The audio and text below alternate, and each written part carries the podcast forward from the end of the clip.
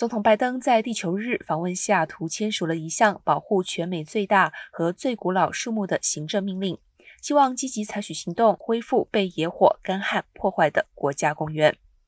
这些古老的树木应对气候变化有着关键的缓冲效果，并可以吸收大量导致全球变暖的二氧化碳和其他温室气体。拜登的命令指示要求林务局、联邦土地管理者和国家公园管理局。在一年内，在全美范围内定义和清点，确定对老树造成威胁的因素，例如野火和气候变化，并制定相关的政策来保护树木。